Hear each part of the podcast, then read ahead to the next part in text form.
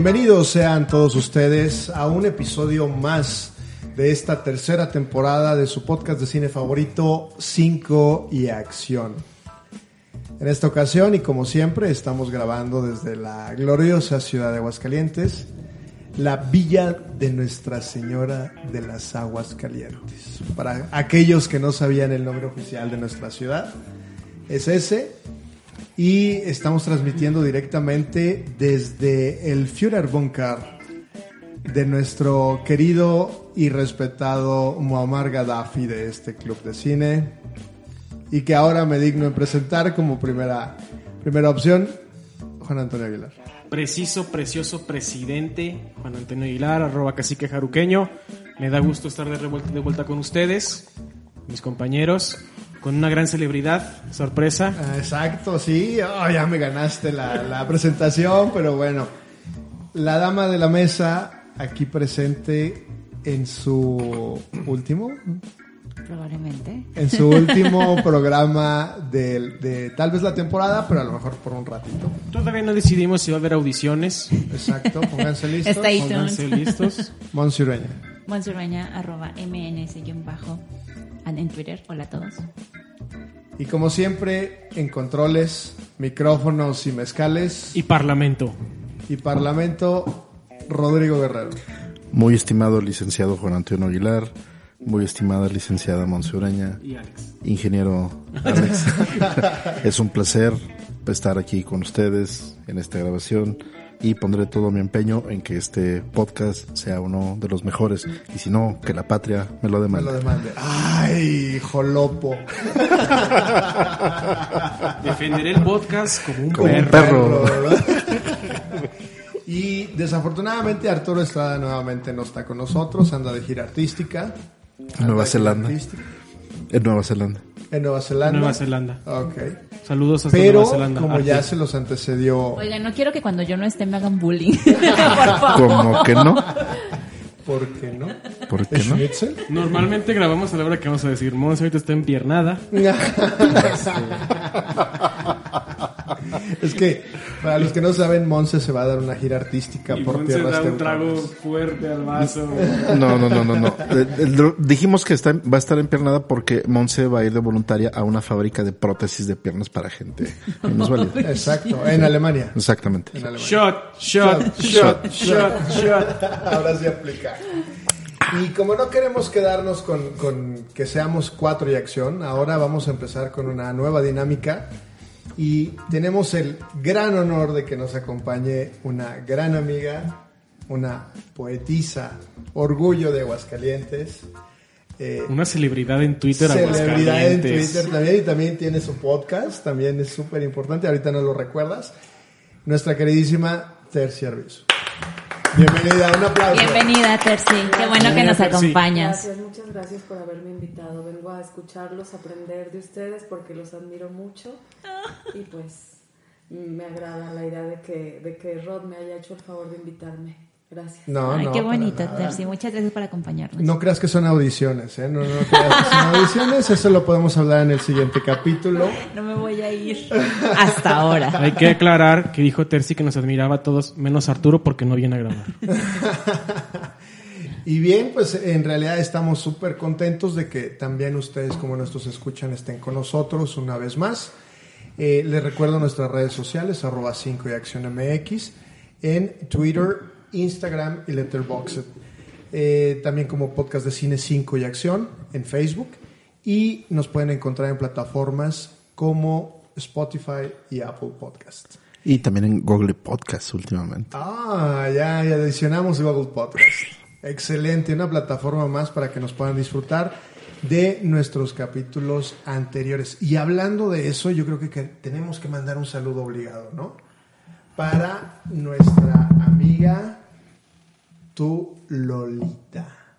Ah, ok, sí, que nos ha estado por ahí haciendo algunas observaciones de los podcasts, de los podcasts, de los podcasts, De los podcasts. Capítulos anteriores, sí. Hay, que- hay que reconocerle porque sí ha estado ahí muy activa en Twitter Muchas porque nos ha estado, nos ha estado escuchando de varios de los episodios. Sí, ya trabajaremos con las solicitudes que nos está haciendo, que ya también creo que lo platicamos del cine mexicano. Uno de Pedro Infante. de Pedro Infante que nos está sugiriendo. Entonces yo creo que sí vamos a tener que ponernos a trabajar muy y duro rifar con una eso. cena con todo el con todos los El integrantes del- Primero pidió a Monse, pero ya después Ya me pidió a voy. todos, ya. Pero ya, ya, ya nos abandonan. Entonces, en próximos capítulos seguramente tendremos también más invitados este, supliendo a, a Monse mientras va a su labor humanitaria en los pueblos menonitas de Alemania. Y pues en honor a este, a este capítulo de cuasi despedida, eh, Ay, nos pusimos a platicar, eh, nos arma, ya Terzi ya vio cómo armamos nuestras mesas de debate previas a la grabación.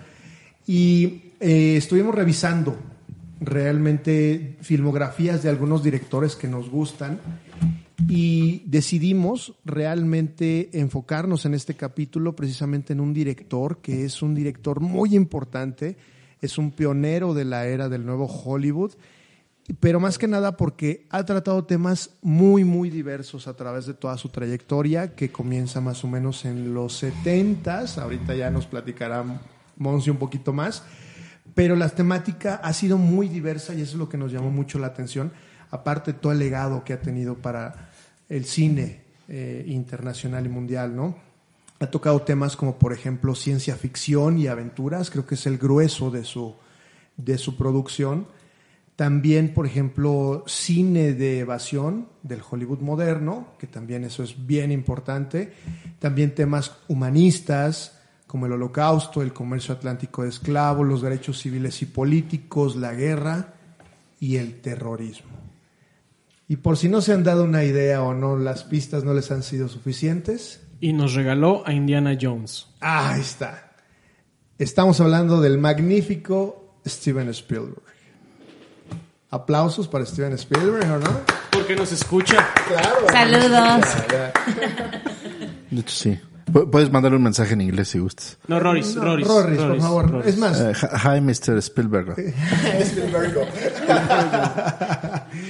y bien, pues yo creo que empezamos con, en vez de revisitar toda su filmografía, porque es un montón, que no solamente es como director, sino también como productor y en algunas ocasiones guionista.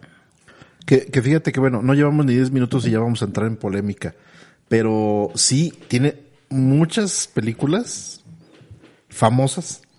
Pero si de repente lo llegamos a comparar con otros, algunos otros directores, no son tantas como pudieras esperar de una, un personaje tan famoso. Tan prolífico. Exactamente, porque tiene muchas producciones, muchos guiones, todo eso, pero realmente si nos vamos a las puras películas como director, así como que podríamos empezar a, a discrepar un poco si realmente es tan prolífico. O sea, si nos vamos a un término absoluto. Define prolífico. Prolífico, Es, que, es- es que- judío, él sabe mover dinero bastante bien. Bueno, de producción de por cantidad. Obviamente sabemos que es un señor que, que podemos decir que es el rey Midas de, de las producciones de hollywoodenses, ¿no? Que película que hace es película que va a ganar un montón de dinero. Con sus excepciones, ¿no? Con sus excepciones Ok, también. ok, sí, también. Pero en realidad también tiene mucho que ver sobre el impacto que ha tenido, como lo dije eh, hace un momento, en, eh, en la forma de hacer cine en Hollywood. Desde Exacto. sus inicios es la forma de hacer cine, el nivel de producción que maneja y el impacto en la cultura pop, vamos a decirlo así, eh, de, de Hollywood. Entonces, Monse, yo creo que nos quieres platicar un poco de ello. Sí, les quiero recomendar, bueno, antes de comenzar, les quiero recomendar un documental que se encuentra en HBO Max, se llama Spielberg, son dos horas 23 minutos. Qué, qué originales con el nombre. Sí, claro. Dos horas 23 minutos de Steven Spielberg, de otros directores, actores que han trabajado con él, sobre cómo trabaja Spielberg. Y está impresionante el documental. Yo lo vi hace, hace aproximadamente cuatro años. Lo retomé para este, este programa que dije, no, es que qué mejores datos que los que vienen directamente de él. Entonces, les platico rápidamente. Eh, de hecho, el documental comienza con escenas de Lawrence of Arabia, esta película del 62 de David Lean. Y Spielberg comenta que él quedó fascinado con esa película. Él tenía 16 años cuando sale al cine. Él para esta edad ya quería ser director. Pero ve la película y, la, o sea, la primera vez que vio la película dijo, no, ya no quiero ser director, porque no hay manera en que yo pueda lograr ni la mitad de lo que se está viendo en Lawrence of Arabia. Antes de seguir peleando, quiero mandar un saludo allá arriba. En mayo se fue mi abuela. Ella me puso Lawrence de Arabia porque le fascinaba Omar Sharif. Pero, Eso. oye, pero, bravo, bravo. donde esté, abuela. Pero perdón y con todo respeto a tu, a tu señora abuela. ¿Por qué se le hizo difícil a Steven Spielberg y qué chiste tiene filmar 20 minutos a un güey corriendo en camello por la es muy duna? buena. La fotografía es muy buena. Yo- Yo la vi cuando... la Porque sí, sí dura, ¿no? Como, Pégale. como, Así como me pegaste a mí el capítulo pasado, pégale, dura que como 15 minutos, ¿no? La escena, la escena inicial donde viene bajando con el camello por la duna. Algo así. Bueno, Steven Spielberg la vio a los 16 años, dijo, no, yo no, ya no quiero ser director porque no hay manera en la que yo pueda superar esto, ¿no? Y él cuenta, la vi la primera vez, a la siguiente semana regresé y después regresé la otra y regresé y regresé y la vio como siete veces en el cine y las, o sea, la primera vez fue para admirarla, ¿no? De wow, la estoy viendo por primera vez. Ya las otras seis veces que la vio era para tomar apuntes, para, para empezar a observar qué era lo que hacía el director, que a él le llamaba tanto la atención y dijo, no, sí, sí quiero ser director, ya me di cuenta que sí quiero ser director y va, me voy a lanzar, ¿no? Claramente iba a Cinépolis, porque si iba cada semana y veía lo mismo. iba a Cinépolis. Nosotros buscando patrocinio y No es cierto, Cinépolis, patrocínanos. Te queremos mucho. Mm, qué ricas palomitas. Cinépolis, Entonces- la capital del cine. Podemos agradecer en parte a David Lean de que gracias a él todos hemos crecido con Steven Spielberg. Por ejemplo, quien, o sea, en los noventas, un niño en los noventas que no se haya fascinado con los dinosaurios. O sea, por favor, todos los niños de los noventas estaban fascinados con dinosaurios, Eh, todos. no la mamá. No, no, no, no, no, no, con Jurassic Park. Las- la verdad es que las películas de Steven Spielberg envejecen muy bien, porque es como dice Alex, Steven Spielberg llegó a revolucionar lo que se hacía en el cine. Y por ejemplo, también en ese documental pasan cortometrajes que él hizo antes de ser profesional, esos cortometrajes amateur que hizo, y hay uno que tenía cuando hizo, lo, lo hizo, perdón, cuando tenía 16 años. Él le gustaba mucho hablar de la Segunda Guerra Mundial. En este cortometraje hacía que sus amigos pisaran tablitas, o sea, que corrían en, en un campo así como de tierra, ¿no? El amigo pisa una tablita, lo que esta tablita tiene encima tierra. Entonces, al momento de pisarla mientras vas corriendo, la tierra salta y eso pareciera que son balazos. Eso lo hacía a los 16 años. Es increíble lo que hacía. Entonces, imagínense si esto lo hacía con en sus ratos libres, con su propio presupuesto, es más, ni con presupuesto, porque una tabla y, y- tierra. O sea, eh, si eso hacía, ¿qué, ¿qué cosas logró cuando le soltaron el dinero? De hecho, ahorita de que mencionabas lo de de, to- de cómo cómo inno- la innovación, porque es- eso eso para digo en su edad en su edad en ese tiempo era una innovación. Pero ahorita me acordé justamente un detallito curioso de, de Jurassic Park, ahorita que lo mencionaste. Originalmente los dinosaurios iban a ser por stop motion y hay escenas que sí son stop motion con alguna combinación de otras cosas. Y esto este stop motion iba a ser lo iba a hacer Phil Tippett, que fue el animador del Imperio Contraataca, que todos recordarán la escena de la batalla en la nieve, que es un stop motion, que es discípulo o influenciado de, de Ray Harryhausen, que es el amo y maestro del stop motion del cine de ciencia ficción. Llegan de repente un cuate y le, y le dice a, dice, oigan, es que eso lo podemos hacer en la computadora del dinosaurio. Y hace unas muestras de dinosaurio y los ve Steven Spielberg y dice, Sí. vas, la hacemos. Le dicen, a, le dicen a Phil Tippett, le dice, oye, este, ya no va a ser contigo, va a ser este con la computadora de la fregada. El cuate se desapareció. Dos semanas estaban preocupados por él porque no sabían dónde andaba, porque le entró la depresión, porque dijeron, ya, ya, ya fui, ya, ya me rebasó, me rebasó la tecnología. Y justamente de ahí es donde empieza el boom Exacto. de usar el CGI para las películas. De hecho, en el documental comentan que es que cuando vimos, cuando este tipo, el de la computadora, nos enseñó al dinosaurio a correr, eh, fue como cuando el sonido llegó al cine. Así, fue un boom, fue un wow, porque a partir de ahí nació todo, bueno. Entonces, bueno, este, él innovaba mucho. Él empezó, este, nunca estudió para ser director. Él todo lo que es, lo que hace es observar. Él aprende empíricamente y cuentan que él se colaba mucho a los sets de grabación. Él vio, o sea, vio así en primera instancia a Hitchcock dirigir. También hay una, hay un, hay un este, un dato que, una leyenda que se cuenta Bueno, de hecho, la mitad no es la mitad no es leyenda, la mitad es real porque la cuenta Steven Spielberg. Es que él iba Este es su programa, Lo que Mon se cuenta. Iba, iba en un bus de turistas en los estudios Universal y hace, el bus hace una parada en los baños. Entonces la gente se baja, Steven Spielberg se baja, nunca sale del baño y el bus se va. Hasta ahí lo cuenta Steven Spielberg. Lo que es leyenda, que no se sabe si es cierto o no, es que dice que él caminó, encontró una torre con oficinas, llegó, o agarró una oficina que estaba vacía, se sentó y nadie lo molestó en seis meses. No inventes.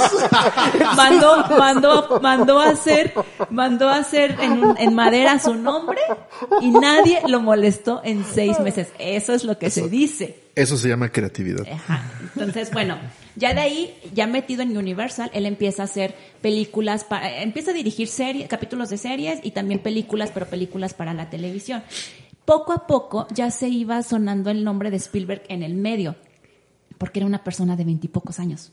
Y había gente que eran, había actores que ya llevaban años trabajando, que querían ser directores desde hace tiempo y no podían dar ese salto y de repente llega este chavito de 20 años a dirigirlos. Entonces ya sonaba mucho el, nombre de Spielberg. Lanza una película que se llama El Duelo, película para televisión. Y de hecho, este, Fran- eh, no, este, eh, Scorsese cuenta que él estaba en una fiesta en casa de Francis Ford Coppola el día que se estrenó la película. Entonces él sale de la fiesta, dice, pues nada más quiero ver, quiero, quiero ver qué tan mal le va con el duelo, ¿no? Yo, yo planeaba solamente ver 30 minutos de la película, pero la película me atrapó tanto que terminé de verla completa. Terminé de verla, le marqué a Francis Ford Coppola de tienes que ver lo que está haciendo este niño. O sea, tienes que verlo, así. Eh, hace, a raíz de esta película, el director de Universal le dice, tienes todo mi, tienes todo mi apoyo, tienes todo el presupuesto, tienes todo mi dinero y Universal te va a apoyar en lo que tú quieras hacer. Si te va mal, ni modo, si te va bien, adelante, pero vamos a estar apo- apoyándote. Y le dan el presupuesto para hacer Tiburón. Tiburón es una película que salió en el 75 cuando él tenía 29 años.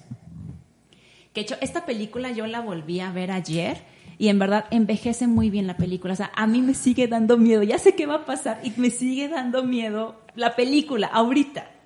Entonces les voy a platicar datos curiosos de, de esta película. Esa que fue su primer película, así ya el taquillera, bueno, para la pantalla grande, que ya no era en televisión.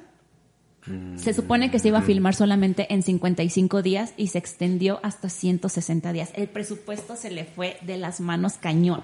O sea, de tener un presupuesto pequeño, terminó inflándolo mucho. En la primera escena, en la que graban con el tiburón, desconozco cuál era la primera escena que grabaron, pero en la primera escena que grababan con el tiburón, el tiburón se, echó- se hizo añicos, no sirvió para grabar. y dijeron, no podemos perder tiempo. De por sí ya estábamos, ya, ya tenían tiempo, perdí días perdidos, no podemos seguir perdiendo más tiempo. Hay que encontrar la manera de hacer que la gente sepa que el tiburón está ahí y que te da miedo el tiburón, pero sin del tiburón, Ajá. porque no tienen el tiburón, estaba hecho añicos.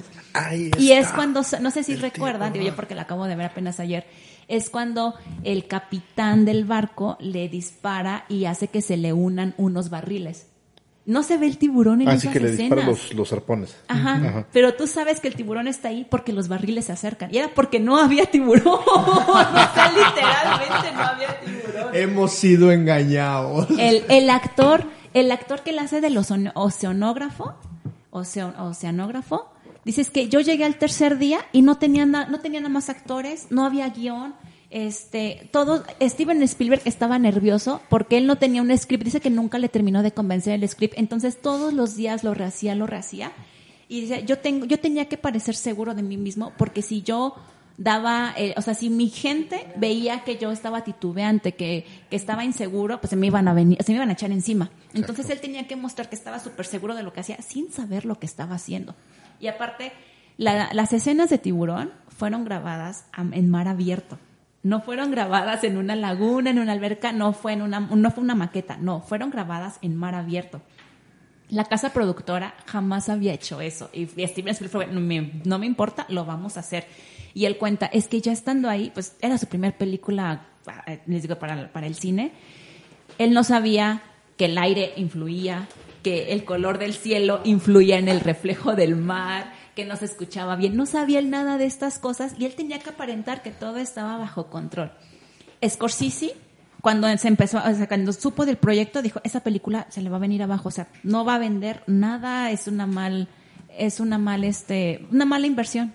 Tengo una pregunta. Dijiste que no estudió para, o sea, para el cine, ¿verdad? No. Entonces por eso no tenía todos Esos estos conocimientos técnicos, exacto. Y los fue aprendiendo. Empíricamente, sí, a- con experiencia. Fue Eh, alumno en la Universidad de California del rey de la comedia, de Jerry Lewis. Wow. Sí, porque después, o sea, no entró a la universidad que él quería y entró al estatal. ¿Pero qué estudió? No sé. Ándale. Eso está interesante. Creo que licenciado de en, meter en admi- problemas. estudió la E, me parece. hicieron- La E. me- me Alma mater. Administración de empresas. Pero bueno, sí, digo, este Scorsese decía, esta Muy buena pregunta, Teresa. se le va a venir abajo, no va a hacer nada. Y el día que se estrenó, las filas daban la vuelta a las a, a la entrada, a los cines. Fue un mega boom. A partir de esto, Universal dijo, no me importa que te gastes lo que te quieras gastar. Tú dale. En encuentros cercanos del tercer tipo, que fue su siguiente película, la productora casi se queda en bancarrota porque de, tan- de tanto, tanto dinero que le metió a la, a la producción y al final lo sí lo recuperó. Lo que está haciendo Rodrigo, yo creo que es lo por lo que todos recordamos la película de Tiburón. Ujú, Por la música. Sí. ¿no? Que de hecho, eso es una anécdota curiosa que dice Steven Spielberg que llegó John Williams, que es el creador del tema de tiburón, y que llegó y nomás le dijo, mira, esto es lo que vamos a poner. Y eran dos notas. Y Sí. decía, ¿estás loco? ¿O qué? O sea, pero ya cuando justamente hicieron el montaje de la, El de la escena con, la, con la película, decía, no, va, Y es- ahí es. fíjate No, que, es que en, es lo que impresionante. en lo Sí, que coinciden, en lo que coinciden casi todos los que aparecen en este documental, que les digo son productores, directores, actores, dicen es que Steven Spielberg ya sabe, de- de- en la cabeza, en su cabeza, él ya sabía cómo quería las cosas y cómo debía que hacer para que pasaran. Nosotros éramos sus títeres. Y vaya el recorrido que ha hecho detrás de, de Jaws, en el sentido de decir, em, eh, o sea, ha trabajado muchísimo. Vamos a empezar a, mencionarlas muy, muy rápido. Eh, Encuentros cercanos del tercer tipo, que es una gran película en el, en el tema de ciencia ficción. Que de hecho hay un, un comercial, él vio Odisea en el espacio y dijo quiero hacer algo más grande todavía y se aventó. O sea, quiero que la gente sienta que realmente está viendo una nave espacial. A, a nivel de efectos especiales creo que sí lo cumplió, comparado con Tradición en del Espacio. ¿no? Fue Sí, revolucionario en sí. su momento, aunque ya eh, obviamente ha, ha evolucionado demasiado la, la tecnología. Sí, ¿no? pero es como dijo Monse hace ratito, creo que envejecen bien porque hay, hay películas de la misma época que los efectos los ves ahora y dices, ay no manches, se ve bien chafa. Y encuentros creo que sí lo ha, ha sobrevivido al paso del tiempo. Por supuesto. Y de ahí del 81, Los Cazadores del Arca Perdida, que es un peliculón y un clásico, clásico de, de- yo creo que todo el mundo hemos visto esa de Indiana Jones, ¿no? Totalmente. Indiana Jones para mí fue de mis inicios en el cine y te voy a decir algo. Harrison Ford era eh, carpintero. Así Be- es. Bellísimo, iba a decir yo. Ok. Este era carpintero de los estudios y ahí lo jalaron para hacer Indiana Jones. ¿Era eso o nosotros los pobres, no? No, y sabes quién estaba pensado para hacer en un principio Indiana Jones y le querían ofrecer la película cuarta, la del el Imperio de la Calavera de Cristal. Roris, tú sabes si sabes. Espero que estemos en el mismo dato, pero si mando recuerdo a Tom Selleck. Tom Selleck, Mag- Magnum PI. Exactamente. Monse lo recordará por, Por Friends. La bola de pelos. saludos a saludos Arturo.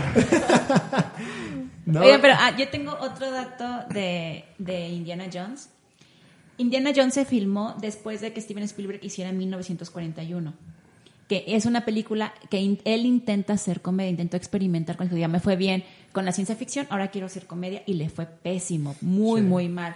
Y él quería hacer, ah, su siguiente producción, él quería agarrar un 007, quería hacer James Bond, Que, que de hecho, de hecho ahorita que es ese comentario de la comedia, no, no es un dato que lo pueda corroborar, pero coincide. Eh, para esos mismos tiempos, eh, George Lucas venía de hacer American Graffiti, que es una comedia, y de alguna manera creo que está influido por eso.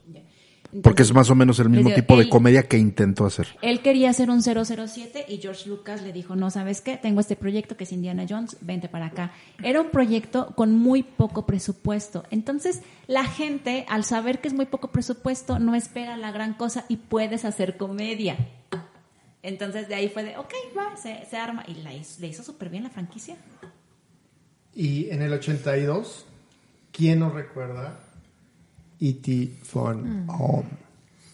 Es una de las películas, yo creo que para los de nuestra generación, ¿no? De- no sé, Monse es un poco más chica que No, pero sí, hasta ya, ya platiqué de E.T. en, en, la en, la- en el episodio de eh, al- Alienígenas. Ah, perfecto. Sí, que Pero crecí, bueno. crecí- en mi casa crecimos con E Eh, E.T. si vieran la cara que está haciendo el Grinch de aquí de la mesa. Si tú eres el Grinch de la mesa, me sorprende.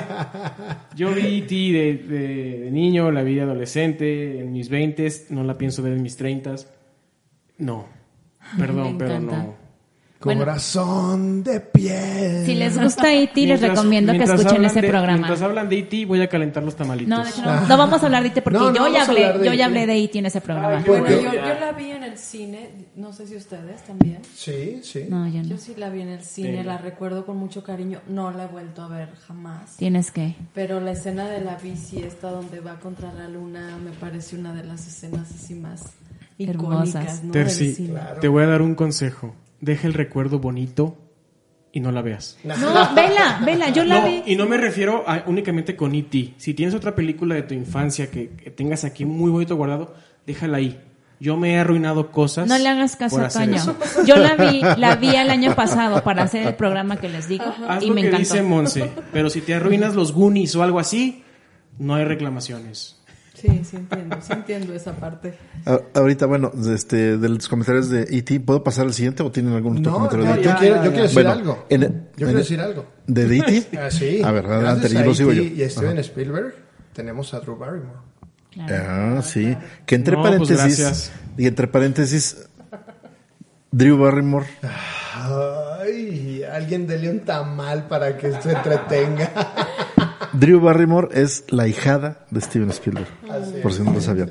Un, un comentario, de hecho lo veníamos platicando Terci, Terci y su servidor cuando veníamos camino para la grabación del podcast, es de que en el mismo año Steven Spielberg produce Poltergeist, que es un, ah, de, de una vez aprovechemos, hay que mencionarlo, aparte de dirigir muchas películas, está involucrado en muchísimas más películas.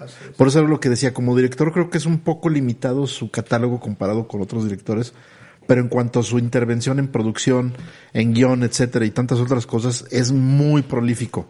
Y justamente en ese mismo año produce Poltergeist, la quiso dirigir. Poltergeist es una peli, para quienes no se han visto, es una película de terror.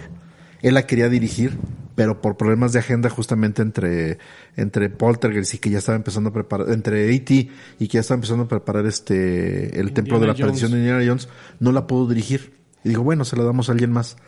Pero, dato curioso, cuando empezaron a hacer E.T., de repente pensó con su equipo, bueno, ¿y qué pasaría si hiciéramos una historia que tenga que ver con niños, pero que sea de terror? Sí, de hecho en ese programa, es que yo, yo escuché hoy en nuestro programa que hicimos de alienígenas y les comento que es como el yin y el yang. Exactamente. Es la una es el sueño en el sub, el sueño bonito del suburbio y el otro es la pesadilla del suburbio. Wow, Ajá. eso Y- está interesante. Y que justamente Sí, el sí, dato curioso al que quería llegar es el de que el, el pueblo, la, la colonia, el fraccionamiento, lo que quieran ustedes que hicieron para, para E.T. es el mismo que utilizan para Poltergeist. ¿Verdad? Porque Spielberg creció en un suburbio y este, es que en los suburbios toda la gente aparentemente es feliz, pero va- de, de- pasas la puerta de su casa y es otra historia, ¿no? Judíos. Y, y de ahí nos vamos a brincar, digo, he estado también dirigiendo Twilight Zone en el 83, en el 84 Indiana Jones y el Templo de la Perdición.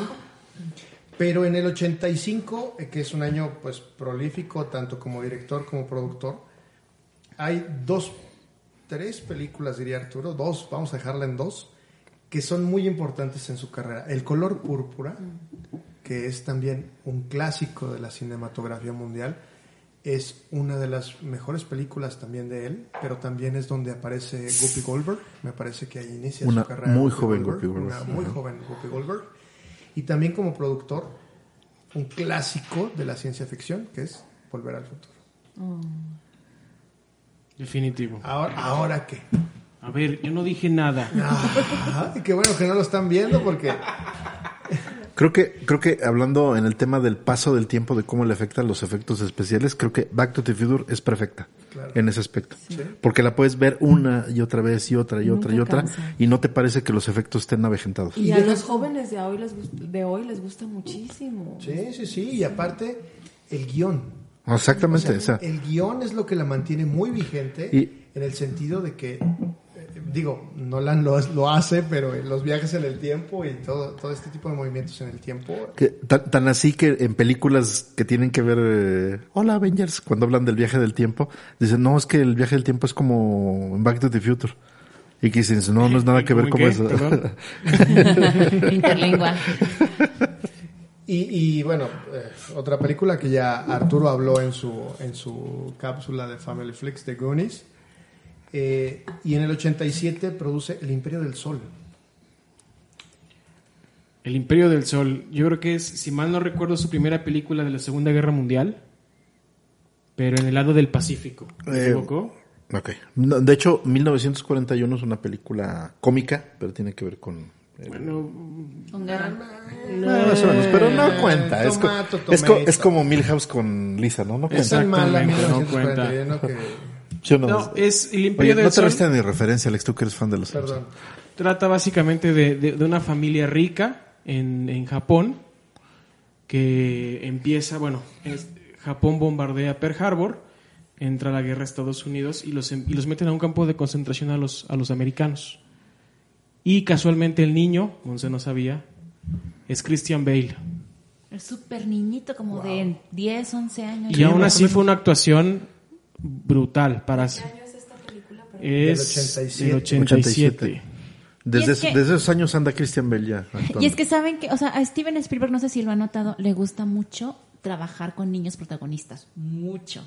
Ok. Y, y dicen, o sea, la- las personas que han trabajado con él dicen que, que es porque él, o sea, Steven Spielberg tiene una imaginación increíble.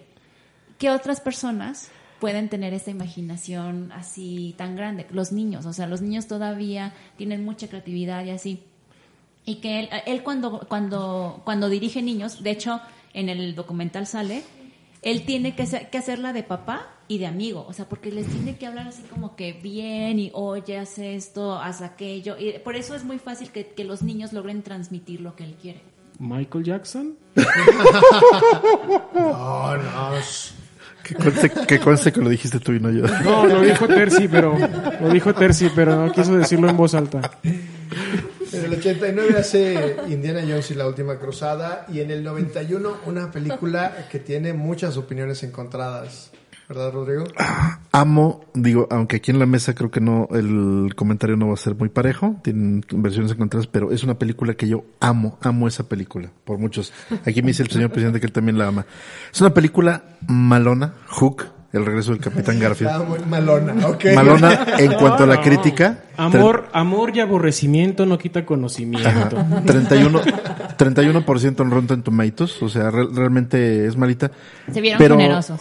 Pero es una, la verdad es una chulada de película que te puedes poner a verla una y otra vez y otra vez y otra vez y otra. A mí, a mí me, a mí me encanta. a mí me encanta. Tiene, tiene mucha temática para quienes no la hayan visto. Es una reimaginación de la historia de Peter Pan. Dustin Hoffman como capitán. ¿Qué, pasa, ¿Qué pasaría? buenísimo. ¿Qué pasaría si Peter Pan crece, se casa y tiene hijos? ¿Y qué pasa si el Capitán Garfio, que es Dustin Y Hoffman, se vuelve entrada- medianamente gracioso como Robin Williams. de entrada, Peter Pan es Robin Williams, Dustin Hoffman es el Capitán Garfio, y de ahí, pues justamente las aventuras son eso, de que el Capitán Garfio secuestra, secuestra a los hijos de Peter Pan y lo obliga a recordar su, su papel o su, su vida anterior como Peter Pan antes de que creciera para enfrentarse una- unas, perdón, aquí ya se están golpeando aquí en el, en el set de grabación, eh, para enfrentarse una vez más con él y poder tener la, la batalla final en Nunca Jamás. Entonces, tiene, eh, sí, sí como tal le fue mal, reconozco que no es una, una película a lo mejor que cinematográficamente no sea tan buena, pero tiene muchos momentos muy emotivos. Pero eso es el, eso es el cine, es el corazón. Hay una, hay una escena, creo que hay dos escenas que me rompen mucho el corazón. Pero hay una escena donde Robin Williams, como Peter Pan, está tratando de que los niños perdidos lo reconozcan como Peter Pan porque está crecido. Le dicen, a ver, dicen, a ver, los, dice el que es Rufio. Rufio es el- Rufio, el que dice que es el líder de los niños perdidos. Le dice, a ver, pinta una raya en el suelo y dice, los que creen que este güey es Peter Pan, pónganse de este lado. Los que no, vénganse de este lado. Y todos se van de este lado. Menos un chiquitito como de cuatro años, ¿no? Más o menos así, un negrito. Y de repente se le acerca Llama- llama. a Robin Williams y lo agarra y le dice, lo, lo agacha, lo agacha y lo, y lo, lo, lo encoge en el suelo y le empieza a agarrar los cachetes así de, y lo empieza a ver y toda la cosa, así, así más o menos, así como le estoy diciendo a Toño en este momento, y le dice, y lo ve y lo analiza y dice, "Mm, sí, ahí estás, tú eres Peter Pan. Ese, ese es el momento de la lagrimita, así que dices, ¿Sabes, no mames, ¿sabes qué ternura, qué eso? ternura.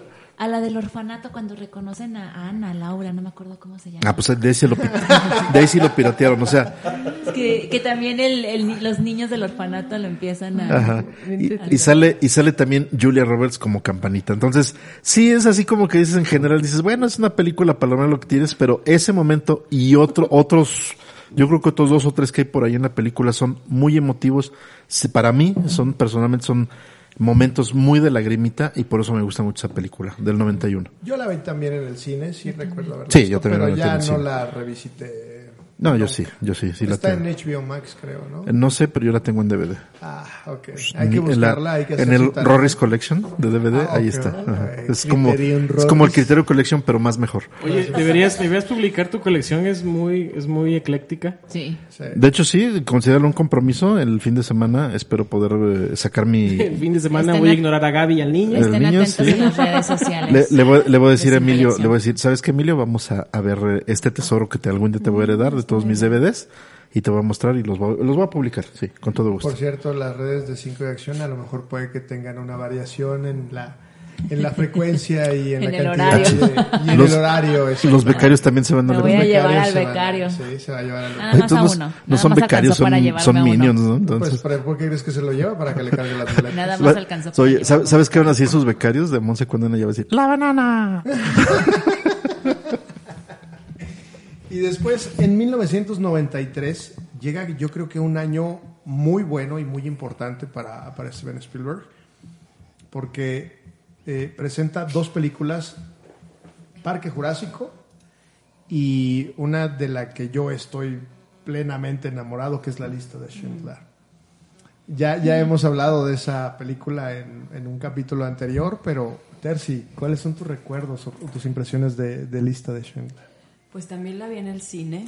Wow. Fuerte. Sí, sí, La vi en yo también. Digo, a mí en esa fecha no me dejaban entrar al cine a ver eso, pero wow. Yo la vi y fui con, con una amiga y pues me acuerdo mucho, muchas veces mientras estaba la película pasando que volteaba a ver a mi amiga por las escenas así súper impactantes, fuertes que yo jamás había visto en el cine, ¿no? Mi amiga estaba volteando para la pared, ¿no? Entonces yo decía, "Ah, híjole, qué fuerte está esto, ¿no? Y jamás la he vuelto a ver precisamente porque digo, no sé si vaya a soportarla.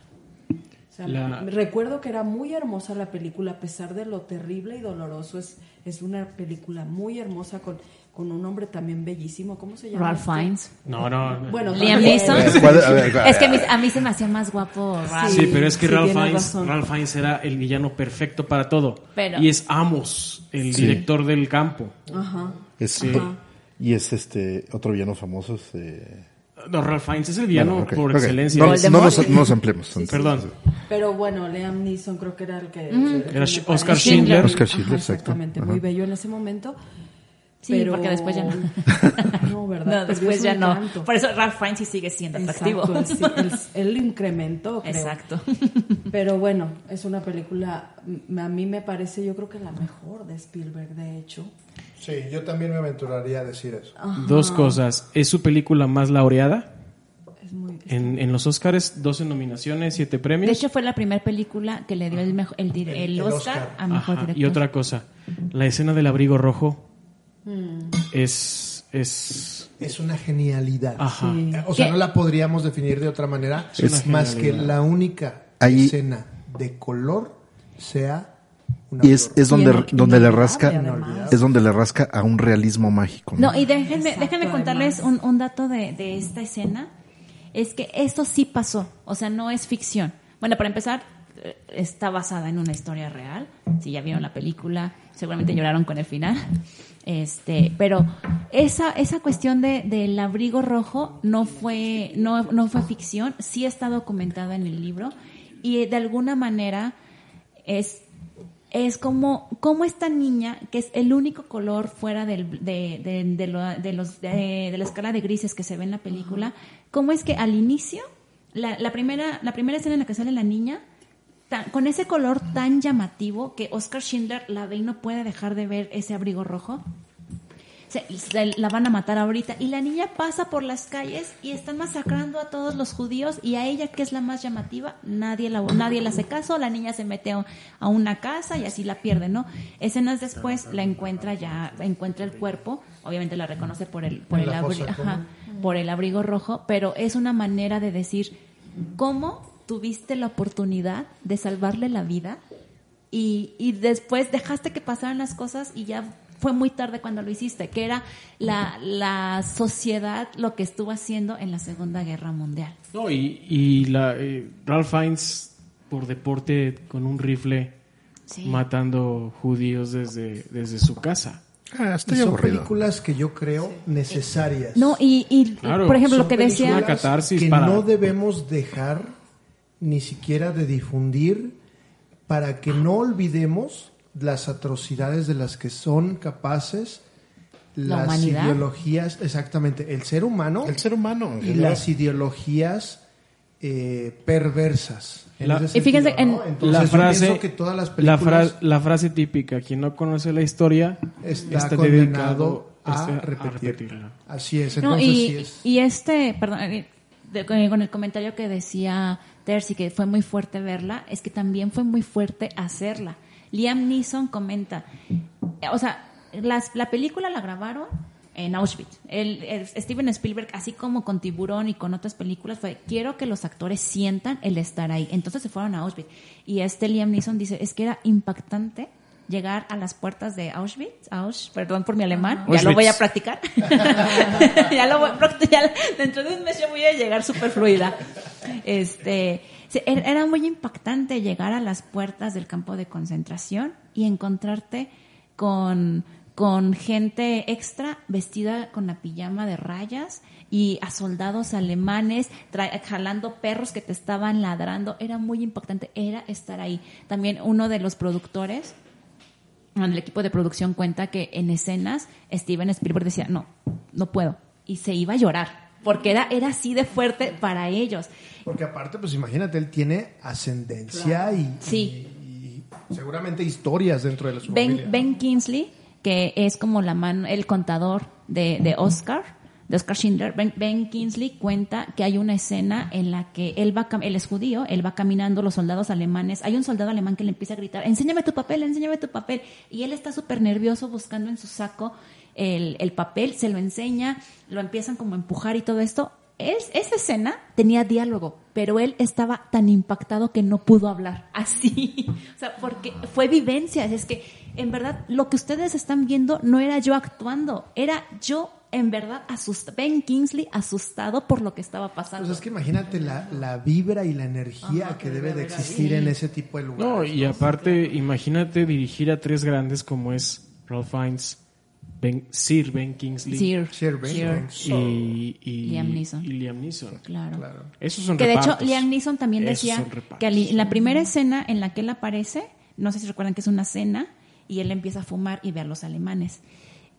Liam Neeson es fumador. Steven Spielberg no fumaba. Entonces él cuenta que la- en esa primera escena eh, Steven Spielberg dice, no, fuma así y agarra el cigarro así y dale tantas fumadas y el, el aire que pase por acá y que Liam Neeson pensaba así, dude, me estás diciendo hasta cómo respirar, me estás tú a mí enseñando a fumar, o sea, ¿qué te pasa? Y que ya después llega con Ben Kingsley súper enojado, de oye, ¿qué le pasa a Steven Spielberg? Me trata como su títere, piensa que soy un niño y el otro, no, relájate, él sabe lo que está haciendo. ¿Y sí? Exacto. Entonces, en verdad, vean ese documental porque todo esto lo saqué de ese documental. Y vean obviamente la lista de Obviamente. Schindler, por favor. Sí, de todas las películas que ya hemos mencionado y que vamos a mencionar, Creo creo que que, esta es- si van a ver una de ellas, escojan esta. Tienen Exacto, que ver creo que la sí. lista de Definitivamente. Y Igual el- el becario- anímicamente Sí. para Eso. El becario les va a compartir el, eh, el programa en el que Alex ya habló de ella. Perfecto. En el 94 produce ah, Los Picapiedra, otro traspié en la carrera. En el 97 dirige eh, El Mundo Perdido, también de Jurassic Park. Amistad, que es una película que no he visto, pero que también habla acerca como del l- cuestiones temáticas sociales. En el 98 otro hitazo que es eh, Salvando al Soldado Pérez. No, No, Ryan. y también o- otra vez la temática de la guerra. ¿no? Un saludo Arturo antes de empezar de lleno. Ahí sale Vin Diesel. Mm. Arturo es su único fan. Un saludo a Arturo. En esta mesa, claro. En esta mesa. Oh, Yo diría que como, no sé, En Aguascalientes probablemente también. regional. Regional. Ok. Y de ahí en el 2001 brinca nuevamente a la temática de ciencia ficción con inteligencia artificial, con Haley Joel Osment. Haley ¿no? Joel Osment. Un petar- Talento perdido. Petardazo de Talento actuación. Pero lo, lo que hizo De cuando niño, era sí. niño, sí, la verdad. De hecho, tal, tal vez no ¿no? le valió premios, pero en esa película creo que es una, una actuación bastante peculiar. Yo me acuerdo que esa película la vi en el cine. Creo- es más, de hecho, creo que es la única, de la primera de Steven Spielberg que tengo recuerdo de haber visto en el cine. Ay, Y yo tenía como 11 años, yo creo. Y me, se me hizo súper triste. Súper, súper hay triste. particularmente una, una escena, creo que, digo, no para darle un Oscar, pero vale la pena de este niño, cuando Un está premio- haciendo el papel un de robot. novelas, un robot como tal. Y cuando hace, hace el proceso de programación que le dicen a la, a la señora que lo adopta como mamá, le dice, si quiere que ya tenga sentimientos por usted, tiene que hacer esta secuencia de programación. Hasta ese momento era un citripio, el niño. Sí. Y cuando le mete la secuencia de programación dice, ay mamá, es que te amo y que hasta. Dices, no, no mames, o sea, realmente no digo que sea una cátedra de actuación como en otros, otros actores que hemos hablado, Pero pero, es un sí, niño. Pero sí es muy loable porque es un niño. Y- y es un niño. y hace, hace- e- esa escena particularmente es muy buena. Tocando ahorita este que, que dices este, este tema de, de la relación madre-hijo, la madre lo abandona. Ya Sí. lo abandona porque dice, no, no puedo. Para no, contigo". deshacer- para no, que no lo eliminen. Ajá. Y ese abandono se ve en casi todas las películas de Steven Spielberg, en casi todas. En E.T., por ejemplo, Sí. el, el niño Elliot atravesaba el divorcio de sus papás. Sí. Este, digo, me acuerdo de, de esta, ahorita si siguen mencionando más, voy sacando más algunas, este, pero es porque su, él, él cuando era adolescente también vivió el divorcio de sus papás y fue muy difícil para él. O sea, él por eso quiere retratar este, en el imperio, el imperio del sol, no es el abandono, o sea, es el abandono. Pues sí, de alguna también. manera es un abandono. Ajá, entonces No es- intencional, eso- pero sí. Eso es muy recurrente en las películas de Steven Spielberg, el abandono Y de ti un lo abandonaron en de la tierra, Haití. Sí, de hecho, él mismo dice, todas mis películas son de abandono, empiezan con un abandono y terminan con una reunión. En el 2002, Minority Report. Malísima. Discúlpame. Palomera. Pues No, Palomera, ni claro que por Dios. sí. Ya saliendo de... Es el que los enjuician de- antes de que cometan sal- los crímenes, Saliendo ¿no? de grabación nos peleamos. Ya no me acuerdo. ok. Discúlpame. Sí, ya la recordaste. Un poquito así. Mira, a mí en lo particular, te voy a ser muy honesto, las películas con Tom Cruise me divierten por palomeras. Palomera. Entonces, Concuerdo. bien, bien. A mí me gustan mucho películas de Tom Cruise palomeras, pero esa es muy mala. Lo siento. Pal- palomera mala. Palomera Palomera mala. mala, palomera mala. Y en el 2002 también produce una película que me, me gustaría platicar de ella, que es Catch Me If You Can, Atrápame si puedes. En sus primeros, bueno, no sus primeros, sus intentos de Leonardo DiCaprio de, de trabajar con los grandes directores para ver cuál le daba el Oscar, trabaja justamente con Steven Spielberg, platicando una historia real, que también eso es lo divertido de la película, es una comedia de persecución policíaca acerca de pues un chavito de diez y tantos años que empieza a hacer estafas. Por, empieza por el divorcio de sus por padres. El divorcio de sus padres. Vamos a apagar el micrófono y que hable Terci de esta película. Ella quería comentar. Claro, sí, venga. Apaguen sus Pero micrófonos. primero tú, ¿no? Ah, a- perfecto, sí, ahorita nos la aventamos los dos. Eh, es un buen elenco, es un gran elenco. Sale nuestro querido Tom Leonardo y DiCaprio. Tom Hanks. Nuestro queridísimo por todos, Tom Hanks. Tom Hanks, claro. No, ahí me cae bien, fíjate. Hay ciertas películas sí. que sí lo Ah, toleran. porque yo Porque otras en donde cae no lo mal, tolera. Tom Hanks. Alex. Alejandro. Yo lo todas. Hay ciertas No, películas. es que- adorable. ¿Verdad que sí? Sí. Y también lo acompañan Christopher Walken, No, también genial. También actorazo actorazo. que hace de su padre. Eh, Amy Adams, chiquita también ahí, ¿no? Estaba Ajá. muy, muy joven. Y bueno, un par de actores más. Eh, es acerca de un chavo que se llama Frank Abagnale Jr., el cual se dedica por el divorcio de sus padres a hacer estafas de diferente tipo. Eh, empieza a hacer cheques. Justamente creo que le abren una, una cuenta y empieza a hacer cheques, empieza como... Hacer Photoshop manual. Exacto. Increíble. Pues estamos hablando de los 50, 60. Increíble. Y, y tiene escenas muy padres, muy memorables. Me encanta la escena donde se pasa a ser como piloto, porque se hace hacer, eh, pasar por un piloto de la, de la compañía Panam, la ya desaparecida Panam. Y, y hace audiciones para poder pasar por el filtro de seguridad que tenía el FBI que lo está persiguiendo. Y sale acompañado de un, no sé, un pócar o una sexta de, chicas aeromosas guapísimas, ¿no? O también cuando finge ser doctor o cuando finge ser abogado. Y aparte la música está muy divertida. Eh, véanla por favor, a mí en lo particular me divierte mucho ver esa película. Sí, a mí también, por, o sea, por lo increíble, ¿no? De la historia, como que dices, ¿cómo es posible que alguien de verdad pueda hacer eso? Porque dice que está basada en hechos reales, ¿no? Así es. Entonces eso, yo creo que es lo sorprendente. Dices, ¿cómo alguien puede vivir de esa manera? O sea, ¿cómo puede estar mintiendo, estafando y cómo ante una pregunta que le hacen así inmediatamente se saca el as de la mano? Y es que aparte, tú no lo ves como villano. O sea, No, tú no, quieres que le vaya bien. Quieres que siga estafando. sí, Quieres es que un- siga estafando. Es un antihéroe, Exacto. tú que sabes mucho de Sí esto, es un antihéroe. Ay, Es pregunta, caray, es qué pregunta. tan, tan complicada. Ah, así, sin pensarlo mucho, sin detenerme, porque yo le digo a Rod que soy de lento aprendizaje y él me dice, "No digas eso". pero es verdad, o sea, yo, a mí me tienen que caer las ideas así lentamente, ¿no? Así rápidamente te diría que sí, en cierta forma sí, claro que lo es, ¿no? Eh, y yo creo que eso tiene que ver con lo que dice Monse, ¿no? Eh, te, identificas. Tú quieres con que siga estafando. sien- ajá, sientes empatía y que todo le salga bien y que no lo descubran, etcétera. Yo creo que hasta el personaje este de Tom Hanks, no sé, si- no sé cómo se llama, Alex, ¿tú recuerdas? Sí, se llama Carl Handratty. O sea, yo creo que hasta él en cierta forma siente No simpatía, exactamente, como que no quiere en algunos momentos, y podemos ver los matices del personaje, que, que, que caiga, ¿no? Que caiga preso. De hecho, sí lo dice. Sí lo dice, no Cuando recuerdo. en un momento él es el único que lo va a visitar a la persona. Ajá. En las navidades él le lleva sus, eh, sus eh, cómics, pero también cuando él intenta escapar, ya cuando trabaja del lado de los buenos, eh, le dice no, tiene que volver porque él quiere que lo atrapen. O sea, a él le gusta la persecución.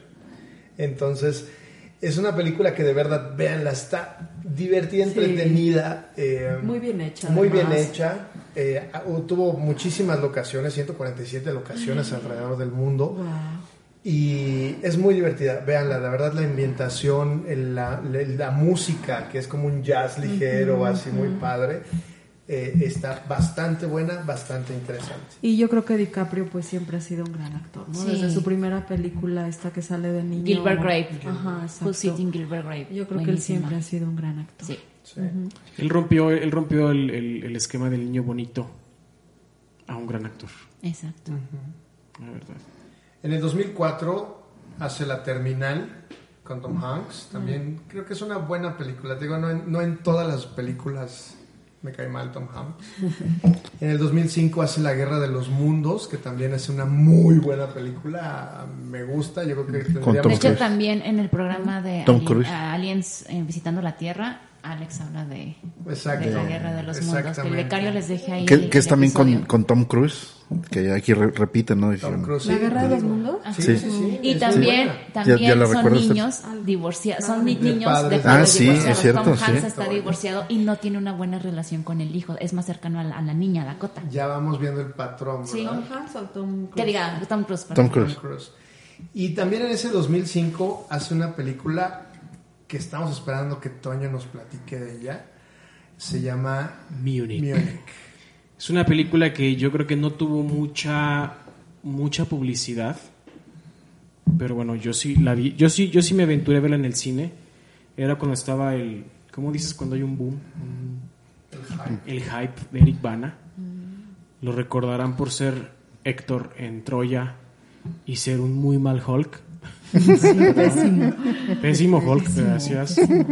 Este, es una película histórica, es del ataque terrorista en las Olimpiadas de Múnich seten- 1972 por el Grupo Palestino de Liberación. Pero más que el ataque es la repercusión que el Mossad hace después de para tomar venganza de ese atentado. Tan solo la operación se llamaba La ira de Dios. Muy, la muy mano, obvio, ¿no? muy mano. obvio. Así como no queriendo. No, estamos tan enojados. La verdad es que no Y quiero no es por religión. Y no es por cuestiones. La verdad es que no quiero darles muchos, muchos, este, muchos datos porque en serio tienen que verla. ¿Dónde la vemos?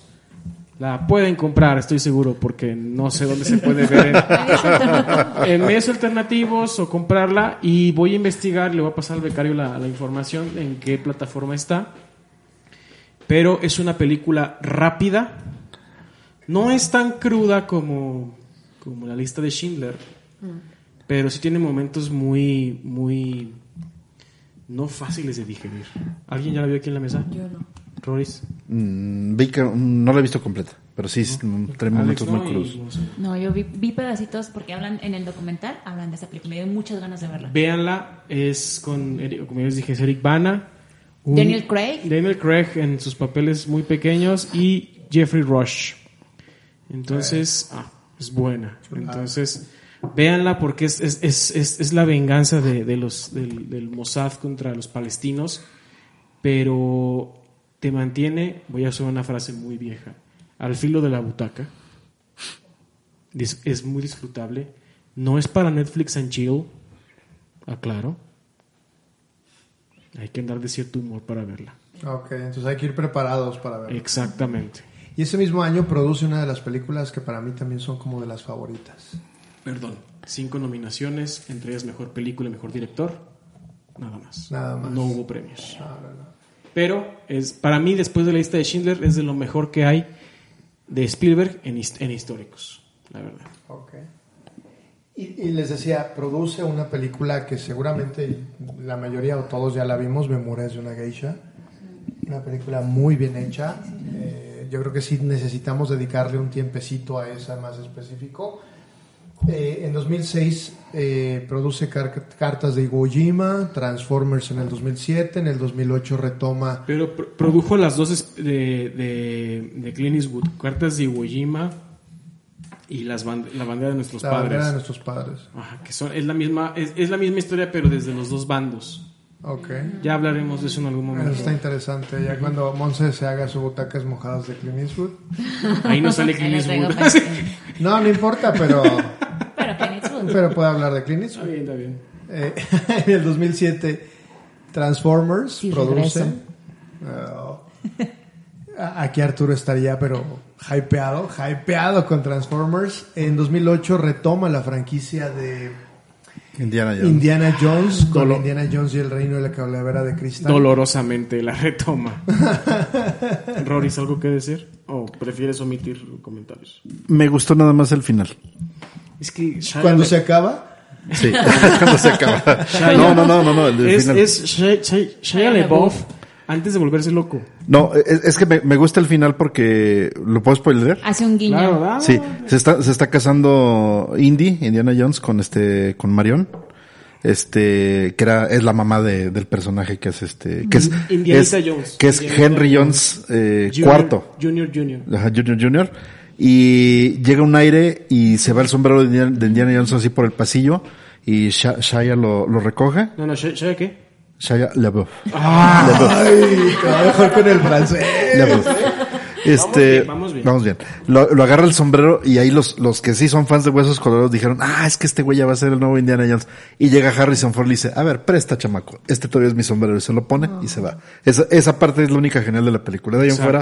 Bueno, es que también Shia LaBeouf perdió el rumbo súper. justamente fue el mensaje que le dio Harrison Ford. Porque le gusta trabajar con él, digo, así ya lo, lo traía en Transformers. Sí, O sea, le, está le bien. había visto Pero algo fue ahí. antes de que se volviera loco, ¿no? Pero ¿por qué se volvió loco?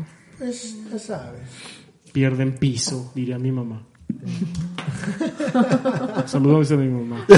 Aunque no nos escucha nunca. En el 2009 retoma Transformers con La venganza de los caídos. En el 2011 Super 8. También creo que es una película interesante. J.J. Abrams, buenísima, la veníamos comentando. Así es.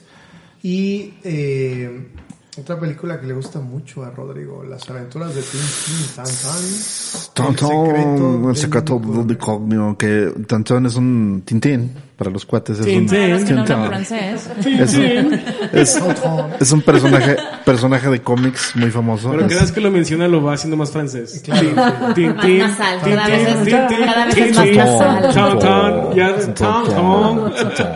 Les aventuras de Tan Tan. Es- de hecho, es un, es un personaje muy, muy belga porque es de Bélgica. Ah, ¿sí? Ok. Es un, un- Pero sí hablan francés allá. Sí, exactamente. Es un reportero que es, eh, hace, hace de, de investigador privado y justamente esta película, Las aventuras de Tintín, es la, la primer película en animación de tercera dimensión de este, perdón, de este personaje. Es una combinación de tres de los mejores cómics del, del personaje, que es un clásico de los cómics, eh, tal vez a lo mejor no muy popular Pero de porque, la vieja escuela, porque ¿no? exactamente, porque es muy famoso sobre todo en Europa. Él, eh, y y básicamente son las aventuras de, de, de Tintín, que es, ya lo dije, es un reportero, su perrito Milu, que es un per- es, de hecho para mí es más inteligente Milu que, que Tintín, y el capitán Haddock, que es este, es justamente de quien gira la historia, que es este, tal vez lo han visto el, el meme por ahí en internet, en Twitter, dice, está diciendo el capitán Haddock con una botella de y dice, ay, dice, qué semana tan pesada, dice, capitán, Apenas es es martes". miércoles o martes, lo que sea, ¿no? Seguramente lo han visto por ahí. o todos Eh, han sentido así. Sí, exactamente, sí. En todo ese sentido, así de esa manera. Es eh, adicto al alcohol, de eso gira mucho la trama también. Pero lo interesante es de que esta película la dirige Spielberg. La música la pone John Williams, que es curioso porque no es música instrumental, es puro jazz. Se sale, de alguna manera se sale de su zona de confort John Williams y hace un magnífico soundtrack. Y la producción es de Peter Jackson. Y el motion capture para la animación 3D es Andy Serkis, que es el Capitán Haddock. Definitivamente Una- el inglés no es lo tuyo, pero el francés y el alemán van muy bien. Oh, oui, oui, oui, oui, le Muy recomendable. Esta película es, eh, tiene algunas temáticas un poquito maduras, eh, audiencias, para audiencias maduras, pero en general es una película familiar. Creo que la pueden ver tranquilamente con sus hijos, obviamente con la, la guía adecuada. La recomiendo mucho. Es una película muy buena para verlo un fin de semana. Mm, excelente. También entonces en 2011 hace una película llamada Caballo de Guerra. También fue como muy reconocida. Eh, yo no la he visto, habrá que buscarla. Yo la vi en su momento.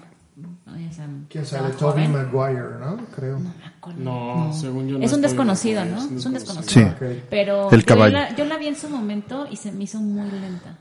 Ahorita- Seis- tal vez si la veo ahorita, se- o sea, voy a tener otra Seis opinión. nominaciones al Oscar, pero sin premios. Y es que fue por producción y por ese tipo de, de técnico. Por porque fue- técnicos. ajá. La nominación es él. Pero a mí se me hizo muy larga. Y continúa haciendo Transformers, produciendo. Vamos a omitir Transformers. Ok, Sí, ya bríncatelas. Y en 2012 una película que seguramente Toño va a fangirlear super cañón. Cañón. Porque Es ya saben que es, Fan from Hell de Daniel Day-Lewis. así es, Lincoln. Lincoln en el 2012. No hay mucho que decir, es, es la, la etapa de Lincoln más dura.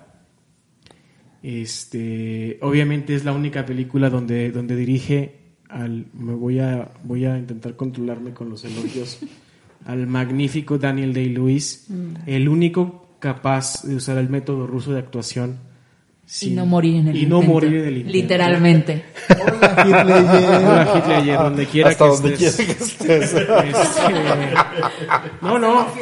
Fíjense, co- como dato, como dato.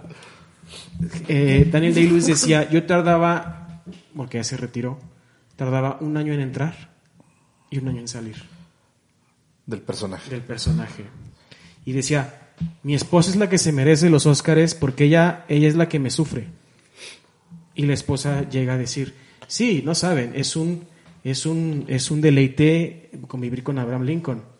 Pero duerman al lado de Bill el carnicero de Pandillas de Nueva York. Eh, Eso es lo divertido.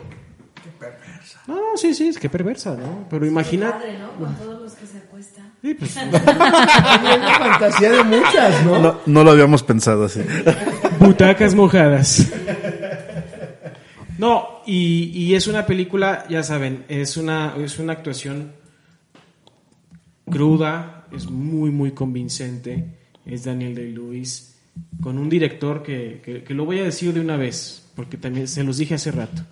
Con un director prolífico en muchos aspectos, no nomás en el monetario. Es un director que tal vez no todos, nadie, creo que nadie en la mesa ha dicho es de mis favoritos en ningún momento, pero es necesario. Steven Spielberg es necesario porque a él le debemos el cine moderno. Es más, Arturo, un saludo a Arti donde estés en Nueva Zelanda, a él, él le debe los blockbusters a Spielberg. Así de simple. Básicamente. Básicamente, vean Lincoln, es muy buena. Y como les digo, es Spielberg la única vez dirigiendo a Daniel Day-Lewis. Y vean a todo lo de Daniel Day-Lewis. Daniel Day-Lewis, Daniel Day-Lewis, Daniel Day-Lewis. Ruega por nosotros. Ruega por nosotros. es que nos escucha, nos escucha. Ok, saludos Daniel. En 2015 hace un Jurassic World que también retoma también esa franquicia y vemos a una Bryce Dallas Howard corriendo por todos lados. En, En tacones. Y con un traje blanco sin ensuciarse como esta Megan Fox en Transformers. Ándale, más o menos. Vamos a omitir Transformers ya en cualquier punto, por favor. Bridge of Spies, que a mí esa película se me hace bien lenta, bien aburrida. El Puente de Espías. Eh, en 2016 de BFG, no la vi. Eh, en 2017 vimos Post, The Post. ¿Te acuerdas, Monse, que fuimos a ver al cine? Esa, esa película de Post con Meryl Streep, que habla No sobre la historia de, del eh, Washington Post, Ah, me ya, ya, que ya, es. sí, sí, sí. Y es una película bastante entretenida. Sí, Creo con que- Tom Hanks. Sí, exacto. Sí. Entonces, es, esa, véanla también. En 2018, otra película de la que ya, hablamos en capítulos pasados, que es Ready Player One. Que es como un resumen de todas sus películas, ¿no? De alguna manera. Dijo, no tengo nada que hacer, vamos a hacer un resumen, un summary de todo. Sí. Como ¿Sí la has visto, Terci? una antología del 18. Re- Ready Player One. Tienes que verla porque es, es, es todo lo que chaburruqueamos en una sola película. Exacto. Sí, tienes que. Y ya después hace Jurassic World El Reino Caído, Bumblebee, y para el 2021 está por estrenar una película que se llama West Side Story. mejor conocida como Historia de dos ciudades, y es musical. Les recuerdo. Voy a hacer algo aquí en el espacio que tengo libre. El espacio por si de no se cositas. acuerdan, porque si no se acuerdan cómo es West Side Story. Abuela, te mando otro saludo. Acuérdense que los valientes entraban así. Ah, claro, por supuesto. Usted- ustedes no lo ven al señor presidente, pero está haciendo la coreografía de West Side Story. Sí, pásenle por favor el, el tanque de oxígeno. No es para. Y para poder, antes de hacer un cierre, eh, las películas mejor calificadas de Steven Spielberg está en primerísimo lugar Jaws o Tiburón con un 98% según Rotten Tomatoes, empatado con eh, E.T. en el 98%. Ambas películas están en, en Amazon Prime, en Así Prime. Video. Eh, la lista de Schindler con un 97%, yo la alcancé a ver en Netflix, probablemente también ya está en HBO Max. Eh, Atrápame si puedes con un 96%, Eh, exacto. Eh, Encuentros cercanos con un 95% y eh, Los cazadores del arca perdida con un 95%. Ya de ahí, de esas 53 películas que ha dirigido, que ha producido o que ha participado como, como eh, guionista, este, todas las demás ya de ahí como que van para abajo, ¿no? Entonces, quisiéramos seguir hablando de Steven Spielberg. Yo creo que eh, antes de cerrar, ya lo habíamos más, más o menos mencionado, pero es muy importante todo el trabajo que ha hecho, lo que ha aportado el cine.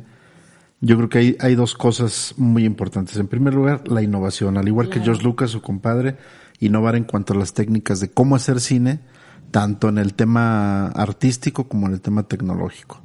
Y por otro lado, uno de los mejores legados de Steven Spielberg, Animaniacs. Animaniacs y Fenomenoide. Y Fenomenoide. ¿Cómo creen? No sabía. Todos y toda la saga de Tiny Toons. Exactamente. No. Son cortesía de Steven Spielberg.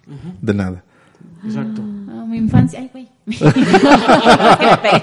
ahí la sorpresa. Mi infancia, gran parte de mi infancia se la lleva Sí, Steven sí, Spielberg. sí. Porque sí, o sea, bien dice Toño, no me atrevo a decir que Steven Spielberg es uno de mis directores favoritos. La neta es que yo creo que, o sea, en, en el- en un top 5 definitivamente no aparece. Tal vez en el 10, pero en el 5 no. Pero es innegable que todos crecimos con él y, y todo, lo seguimos viendo, o sea, seguimos viendo, gracias a esta tecnología, que a, a esta imaginación, a esta creatividad que él tiene para hacer parecer, para este, para hacernos, hacer a- que el público sienta lo que él realmente quiere transmitirnos, está súper cañón y es algo que Y- le debemos en todas las películas y no películas que él nada más ha producido, en películas que él no tiene nada que ver, gracias a. Y, y otra cosa muy chistosa, tanto Spielberg como Lucas, por cierto, ya, yo creo que ya lo había mencionado, pero George Lucas quería que Spielberg dirigiera el episodio 6, El regreso del Jedi, pero ellos dos tenían la idea de, de ser el cineasta rebelde, libre, que rompe con los estereotipos de Hollywood. Y ambos terminaron convirtiéndose en unas de las empresas más grandes. Primero Spielberg con Amblin Entertainment, que es el nombre de su primer corto, y con DreamWorks, que es este otra casa productora que cualquier cosa que vean con DreamWorks, sea un Shrek, sea eh, alguna película de live action, lo que sea, es cortesía de Spielberg también, Wow. como casa productora.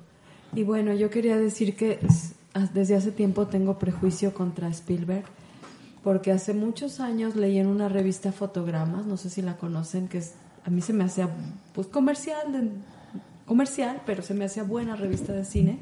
Fotogramas es española, creo que es Así la es. única versión que hay. En una entrevista él decía que pues él no leía, que no le gustaba leer y que no leía para nada. Entonces yo dije, o sea, me hice así como para atrás, me hice para atrás, ¿no? Y dije, ¿cómo es posible que un artista no lea, no? Digo, desde mi perspectiva, ahora me parece pues bastante cerrada, bastante sesgada, pero creo que en parte eso tiene que ver con todo lo que acaban de decir o que acabamos de decir, ¿no? Por eso quizás no es uno de los grandes cineastas, ¿no? Porque si pensamos en Bergman o en Buñuel o, o estos monstruos del cine, pues sí es comercial y ha, ha aportado muchísimo, como también ya dijeron, pero yo creo que ahí se nota su, su falta de... de- Sí, y por ejemplo, en este no sé. documental lo que mencionan también, en lo que coinciden muchos, es que los, o sea, él mismo lo dice en Tiburón, yo no tenía listo el script porque no me terminaba de convencer y todos los días lo iba, lo, lo pulía y así, ¿no? Pero es que él, lo, digo, lo que coinciden es que su lenguaje es, es con imágenes. él, él se expresa Es con visual. imágenes. Sí. Es una persona muy visual, entonces es muy diferente. Tal vez su, crea- su creatividad, su, su grandeza, la saca por otro Y lado. quizás es por eso también tan, tan reconocido y tan famoso en Y por- este y- innovador, e. Pues bueno, yo para cerrar, ya hablamos, un director prolífico, director, productor, productor ejecutivo, cine, televisión, videojuegos, incluso Sí. escritor, este, alguien que le ha dado mucho a la industria, como les dije, no es de los favoritos, pero él, él se puede decir que, que ha levantado la industria en parte. Y, Es, es el que la apuntaló, de alguna Sí, manera. Totalmente.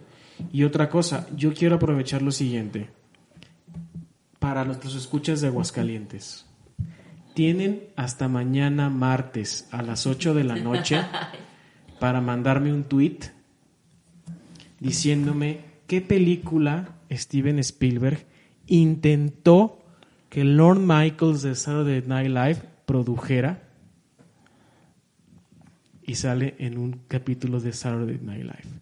Martes, 8 de la noche. Y yo me encargo Ahora- de que el, que el que el que lo mande, el que lo mande, martes, martes 28, 28. de septiembre, 8 de la noche, y el que lo mande correctamente un tweet, le hago llegar un premio. Ay, el presidente se está poniendo guapo. ¿Sale? Generoso. Generoso, bueno, ok, está bien, generoso. No, yo coincido con todos ustedes, honestamente, eh, y creo que con eso abrimos el capítulo. Ha sido el creador del Hollywood moderno, ha sido eh, gran influencia en lo que son los efectos especiales, en lo que es la ciencia ficción como tal, aunque haya tenido por ahí sus medio deslices, que a mí se me hace que es su género más, más importante y que a él le debemos una gloria de película, que ya lo dijimos como la lista de Schindler, y que es el imperdible, para mí en lo particular es el imperdible de, de, él, y que ojalá podamos seguir teniendo más producciones ya a sus 74, 75 años que, que tiene, para que sigamos teniendo todavía más cine, más evolución, aunque sea palomero, aunque sea muy pensado, pero que nos siga dando más cine. Y sabes, sobre todo, más que haga cine, que inspire a más gente a hacer cine de esa manera. Eso. Porque aunque sea muy comercial, es importante que exista esto. Así como él se inspiró con Lawrence Ara- Arabia, Exactamente. que de hecho él dice, la sigo viendo cada año. Todavía ahorita cada año la veo y la analizo y la estudio. Son epifanías que tienen, yo creo que los Claro. artistas, ¿no? O sea, y artistas me refiero no a, no a, no a la a forma de crear, más bien, ¿no? Como el alimento, ¿no? Defi- eh, definitivamente. Pues hasta aquí llegamos. Creo que ha sido un capítulo bastante interesante. Eh, les agradecemos enormemente el eh, favor de su escucha en este capítulo de Hasta luego para Monse. Y obviamente. O adiós, o adiós. Auf Wiedersehen. Auf Wiedersehen, claro. Horrorizando de un políglota. Eh, Me lo voy a llevar de traductor. Es cortesía de mezcal tomar. Me lo fandango. voy a llevar de Cortesía de traductor. Mezcal Fandango. Fandango. Patrocínanos, por favor. Y les recuerdo eh, nuestras redes sociales, arroba 5 y Acción MX en Twitter, Facebook, perdón, Twitter, Instagram y Letterboxd, así como Club de Cine 5 y Acción en Facebook. Y recuerden que nos pueden encontrar en las plataformas como Spotify, Apple Podcast y Google. Podcast. Google Podcast. Por favor, Rodrigo. Muy bien, muchas gracias por haber estado en este poco más de 60 minutos. Eh, se despide de ustedes Rodrigo Guerrero, arroba Roriberto en Twitter, ahí me pueden encontrar casi igual en todas las redes sociales, excepto en Facebook, donde me encuentran como Rodrigo Guerrero. Perfecto. Toño. Arroba cacique jaruqueño. Juan Antonio Aguilar, me despido. Gracias por escucharnos. Hasta luego. Monse Urueña, arroba mns-bajo en Twitter. Me despido momentáneamente, aunque la próxima semana me escuchan con butacas mojadas y ya después nos veremos hasta no sé cuándo. Sí, nos vemos. dice. Si es que vuelvo manifestando. No, me, me sentaré por, creo que son tres episodios, pero después de este que escuchan sigue butacas mojadas. Perfecto. Y agradeciendo también enormemente la presencia de nuestra gran amiga, Orgullo de Aguascalientes, la poetisa Tercia Ruiz. Muchas gracias por invitarme. Me, me he divertido mucho y he aprendido mucho de ustedes. Este, me encuentran en arroba apolonia0524. En Muchas Twitter. gracias por venir. Terci. Gracias a. Muchas Un Gracias. gracias. placer, un placer. Un aplauso. un placer. Bravo. ¡Bravo! placer tenerte en esta mesa con nosotros. Gracias. Y pues hasta aquí llegamos, les agradecemos nuevamente y seguramente nos escuchamos en otro episodio más de 5 y Acción, su podcast favorito de cine. Hasta luego. Bye. Bye. Bye. Hasta pronto, bye.